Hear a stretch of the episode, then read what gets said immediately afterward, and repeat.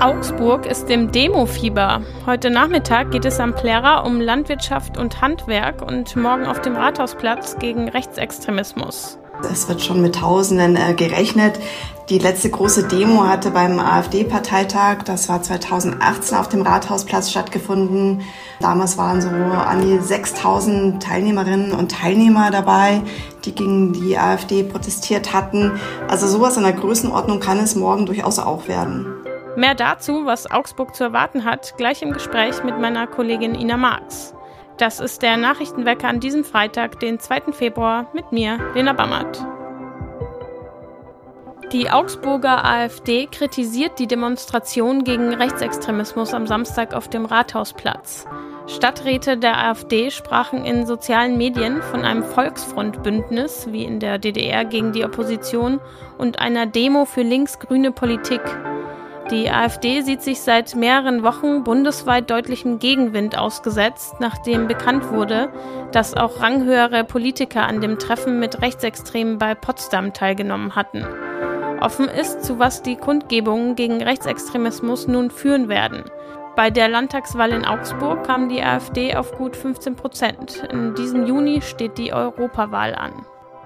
Und weiter geht's mit der nächsten Demonstration. Unter dem Titel Hand in Hand, der gesamte Mittelstand, findet heute von 14 bis 16 Uhr eine Demonstration auf dem Plärrer statt, die Landwirte, Handwerker, Spediteure und Dienstleister ansprechen will. Offiziell sind rund 2000 Menschen angemeldet.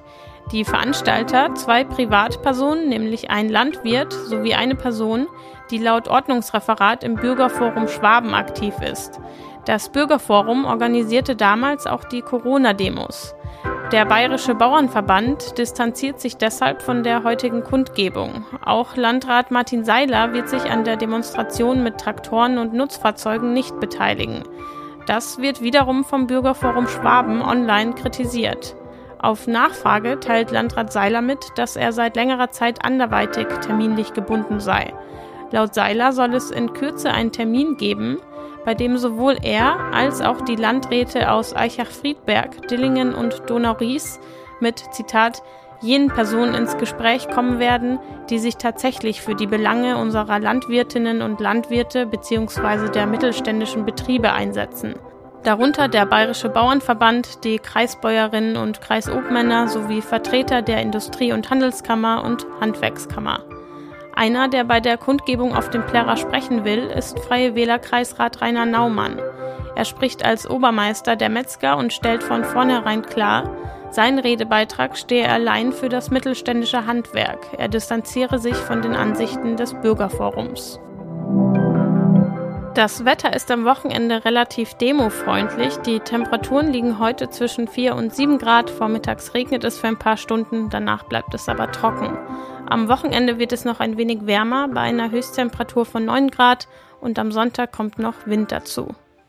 Morgen ist großer Demotag in Augsburg, denn das Bündnis für Menschenwürde Augsburg und Schwaben ruft zur Demo gegen Rechtsextremismus und für Demokratie und Vielfalt auf. Was genau in Augsburg da morgen los sein wird, darüber spreche ich jetzt mit meiner Kollegin Ina Marx aus der Stadtredaktion. Hallo Ina. Hallo Lena. Um 14 Uhr soll es hier am Samstag am Rathausplatz losgehen. Im Vorfeld gab es breite Unterstützung für die Demo, jetzt auch noch die Berichte über das Treffen von Rechtsextremen in Dasing bei Augsburg. Wie viele Menschen werden denn morgen wirklich erwartet? Kann man das schon irgendwie abschätzen? Das weiß so wirklich noch keiner, Lena. Als die Veranstalter das, ähm, die Demonstration angekündigt haben, da haben sie damals ähm, 2000 äh, Besucher angemeldet quasi, aber das können natürlich viel, viel mehr werden. Also das, es wird schon mit Tausenden äh, gerechnet. Die letzte große Demo hatte beim AfD-Parteitag, das war 2018 auf dem Rathausplatz stattgefunden. Damals waren so an die 6000 Teilnehmerinnen und Teilnehmer dabei, die gegen die AfD protestiert hatten. Also sowas in der Größenordnung kann es morgen durchaus auch werden. In anderen deutschen Städten war der Andrang ja enorm. In München musste die Demo sogar abgebrochen werden, weil zu viele kamen. Wie bereiten sich die Organisatoren und die Stadt denn darauf vor? Bei der Stadt hat man natürlich die Demos in München und Hamburg verfolgt. Man sagt, man hat die daraus gewonnenen Erkenntnisse auch in den Planungen berücksichtigt. Zu den Maßnahmen zählen unter anderem sogenannte Überlaufflächen abseits des Rathausplatzes, die eingerichtet werden. Also zum Beispiel können dann die Menschen auch ausweichen in die Philippiner-Welser Straße oder in die Maximilianstraße, wo dann auch mit Lautsprechern gearbeitet wird und man sich die Übertragung von der Bühne anhören äh, kann. Verkehrssperrungen sind noch eine weitere Möglichkeit, die errichtet werden können. Also man hat sich da im Vorfeld schon einiges überlegt. Ultima Ratio wäre dann wirklich auch eine Versammlung aufzulösen, wie es in München äh, geschehen ist, aber das ist wirklich ähm, das letzte Mittel, wenn es dann darum geht, irgendwie auch äh, die Sicherheit für die Menschen ähm, einzuhalten und zu gewähren. Im Vorfeld der Demo haben ja verschiedenste Ecken zur Teilnahme aufgerufen, also unter anderem der FCA, Stadträte, parteiübergreifend, auch Gewerkschaften, Kirchen, sogar die Oberbürgermeisterin Eva Weber. Wer wird denn auf der Demo letztendlich erwartet? Wer wird da sprechen? Also es sind etliche Politikerinnen und Politiker angekündigt, unter anderem eben, wie du sagtest, OB Eva Weber, dann wird Kulturstaatsministerin Claudia Roth von den Grünen ähm, sprechen. Es wird verschiedene Vertreter geben, die äh, zu Wort kommen vom Flüchtlingsrat, ähm, Vertreter der queeren Community. Es werden aber auch die Bischöfe Bertram Meyer und Axel Pieper ähm, zum Beispiel reden. Dann wird es auch noch musikalische Beiträge geben. Also am Verwaltungsgebäude selber auf dem Rathausplatz wird auch eine große Bühne aufgestellt. Die Organisatoren sprechen ja von einer Demo gegen rechts, nicht etwa von einer Demo gegen Rechtsextremismus. Und dass zwischen diesen beiden Begriffen kein Unterschied gemacht wird, daran gab es Kritik. Haben die Veranstalter sich dazu geäußert? Veranstalter ist ja das Bündnis für Menschenwürde. Und ähm, da hat man erklärt, dass man sich bei dem Namen eben auch an den Demos anderer Städte orientiert hat. Ähm, natürlich weiß man, dass es einen Unterschied zwischen Rechts- und Rechtsextremismus gibt. Aber es ist, ähm, sei schon klar ähm, für alle, von wem man sich dann wirklich abgrenzen wolle. Dann schauen wir mal, wie viele Menschen am Samstag kommen werden. Vielen Dank, Ina.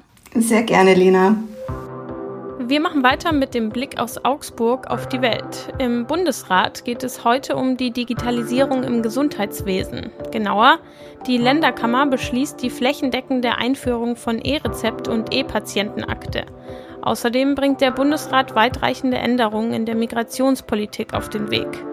Und wer heutzutage auf seine Uhr schaut, will nicht immer nur die Uhrzeit wissen. Er kann damit mittlerweile auch die Börsenkurse checken und Nachrichten lesen.